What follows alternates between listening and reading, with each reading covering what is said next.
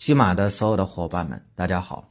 当你听到这档节目的时候，我相信呢，你现在在糖尿病这个问题上已经遇到了困难。为什么我的血糖不听话？为什么我这辈子要一直打针吃药？这期节目呢，我将会带领咱们所有的伙伴深入浅出的说明白糖尿病的根源到底在哪里，并帮助所有的伙伴们找到逆转糖尿病的根本方法。首先呢，我们先来了解一下关于血糖的来源问题。第一部分呢，就是食物跟吃饭有关了。这个呢，并不难理解，吃东西就必然会升糖，无论你吃的是什么，只要它是食物，就会升血糖。第二部分呢，是跟我们自己的身体的内在糖原释放有关。哎，说到这里呀，可能有些伙伴呢不太好理解啊，我们可以举两个例子来说明一下。第一个就是说，我们为什么有很多伙伴空腹血糖会高？哎，比如说啊，我在晚餐吃完饭之后呢，一量餐后的两小时血糖，嘿，六点七。那但是呢，我第二天早晨起来啊，整整一晚上没吃东西啊，但是却神奇的发现，哎，自己的空腹血糖变成七点二了。没吃东西，这个糖哪儿出来的？没错，这就是我们身体的内在的糖原释放。那么再有一个啊，比如说有些伙伴会饿啊，饿了必然就是低血糖了。但是饿着饿着，你发现不饿了，为什么？因为糖原释放出来了。这就是我们说人体体内血糖的来源，其实跟两部分有关：食物和身体内在的糖原的异常释放。接下来呢，我们再搞清楚一件事情，就是血糖对我们来讲有什么样的用处。那么，一个是给身体直接提供能量了，比如说你的心跳，比如说你的血液流动，比如说你的体温的正常。其实这些呢，都是需要有能量来维持的。而提供这些能量的基础的来源，就是我们血液当中的葡萄糖。那么，除了给我们身体提供能量之外呢，这个糖啊，它可能不会被充分的利用。那用不了的怎么办呢？哎，自然就会储存起来了。所以呢，我们血糖的用处以及呢去处啊，无非也就是两个方面：一个直接给身体供能了，另外一个呢就是储藏起来。当然，储藏起来的形式呢有这么几种啊，一个是进入肝脏，一个是进入皮下的脂肪，再有一个就是进入到我们的肌肉当中，转变成肌糖原。好了，当我们说到这里的时候。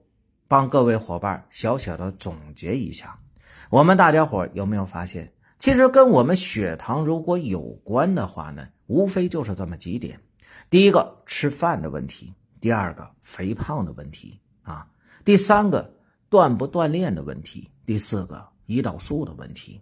当然，我们说到这里的时候，这是不是跟我们血糖全部的关系都找到了呢？当然还没有啊。那么还有什么呢？就是关于血糖在我们体内的吸收利用度的问题，其实这个呢，就是跟我们有没有胰岛素抵抗有关系。那么除此之外，还跟我们的肝脏有着密切的关系。当然，在说到这里的时候，可能有些伙伴啊，那么就开始有点迷糊了啊，说老师啊，你说食物有关，这个我理解。说肥胖有关，这个我也懂；说锻不锻炼，这我也知道啊。正所谓叫管住嘴，迈开腿嘛。但是你跟我说的啊，吸收利用度、胰岛素抵抗，这怎么回事啊？跟肝脏又怎么回事啊？大家伙记着，其实啊，我们有很多伙伴呢，在食物上你管控了吗？管控了，但是糖为什么还会升呢？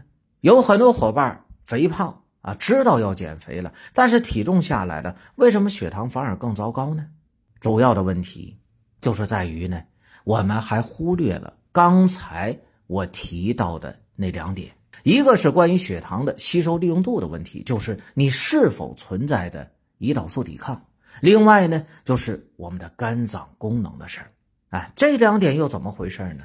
大家伙要知道啊，一个普通人。比如说，我吃了一顿饭，升了十个血糖，十个单位血糖呢，可能有八个单位的血糖呢，都已经被人体直接的抓取利用了。另外两个单位的血糖呢，哎，又被身体的正常的储藏起来啊，维持了一个正常的我们体内的血糖的水平，也就是我们说的，你一查血糖发现了，哎，空腹三点九到六点一，餐后是七点八以内，正常的。但是我们糖友呢，却存在什么问题呢？同样是吃饭，啊，生成了十个单位的血糖，可是你只利用了两个单位的葡萄糖，剩下八个单位储藏了一部分，可能还没储藏好，剩下的都停留在血液当中呢。于是你发现。你一测血糖其实是高的，那么为什么会产生这种情况呢？我们为什么糖友对于糖的利用度这么差呢？那么其实就是跟胰岛素抵抗有关系。我们身体体内啊，这个胰岛素呢，负责运输血糖到我们的身体的组织器官里边。但如果说细胞对胰岛素不识别，就好像说一扇大门，胰岛素是钥匙，但是这钥匙呢却打不开大门。于是呢，糖就进入不了细胞里边，我们细胞呢不能正常的吃糖化糖，于是你的糖只能停留在血液当中，这就是二型糖友普遍存在的胰岛素抵抗问题。如果我们不把这件事情解决了，所有的伙伴们，大家想，你再减肥有用吗？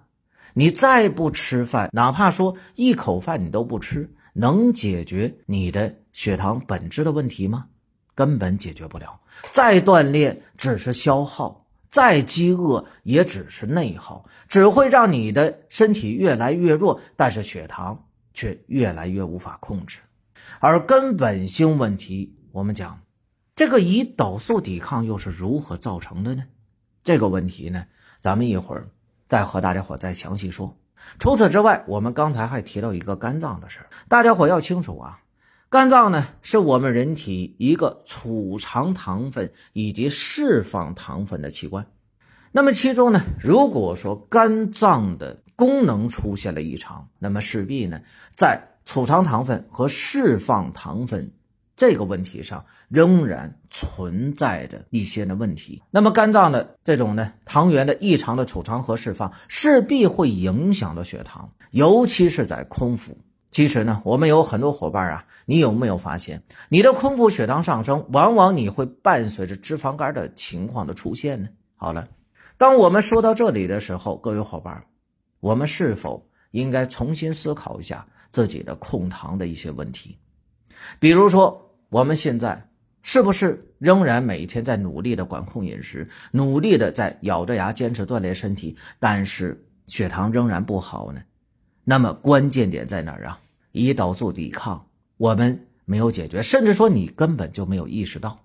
另外，我们的脂肪肝从来没有真正的好好的调整过，这些才是核心性的问题啊！所以呢，我们要想解决的话。从根本上解决糖尿病的问题的话，为什么说打胰岛素也好，还是吃降糖药也好，还是说你都来，仍然不能解决二型糖尿病的问题呢？就是因为打针或者说吃药，它都不能够消除我们体内的肝脏脂肪肝的事儿，同时呢，更解决不了细胞对胰岛素的识别能力的问题。那么我们如何具体来解决这些呢？这才是重点的方法。如果我们伙伴能够真正的找到这两个问题的答案的话，也许你的糖尿病就真的有逆转的方向了。那具体的我们应该怎么来做？大家伙要注意。其实啊，胰岛素抵抗这事儿呢，并不难解决。它主要的核心问题在哪里呢？就是我们身体体内有炎症。而这个炎症呢，会导致细胞对胰岛素的识别能力变差，我们把它称为叫什么呢？叫炎性因子导致的胰岛素抵抗。所以呢，我们通过一个实例，大家也能发现，比如说有些伙伴啊，为什么一感冒，你看血糖就上来了，对吧？本来平时控制的挺好的，原因呢，就是因为感冒是不是有炎症啊？啊，发烧了。对吧？咳嗽了，流鼻涕了，这都是炎症。而感冒产生的这些炎性因子呢，它就会造成胰岛素抵抗的加重。那当然，有些伙伴讲了，那主播，难道我从得糖尿病那天开始，我就一直在感冒吗？当然不是。那没有感冒的时候，我们体内炎症从哪儿出现的呢？糟糕的胃肠道，各位伙伴啊，肠道功能其实呢，有一半甚至说是一大半是我们肠道的菌群决定的。如果说我们肠道里边有害菌很多，我们肠道里边必然内环境不好，那么势必会有炎性的因子。这些炎性因子呢，除了会造成你便秘、腹泻、腹胀、消化不良之外，那么同时它也会降低胰岛素的质量，会产生胰岛素抵抗。所以从中医上一直在讲啊，调整胃肠道、健脾和胃是我们控糖的核心问题。另外呢，如果说我们有脂肪肝的情况，我们始终的不去啊，这个调整肝脏，去恢复肝脏的功能的话，那么仍然会不断的影响到我们的空腹血糖。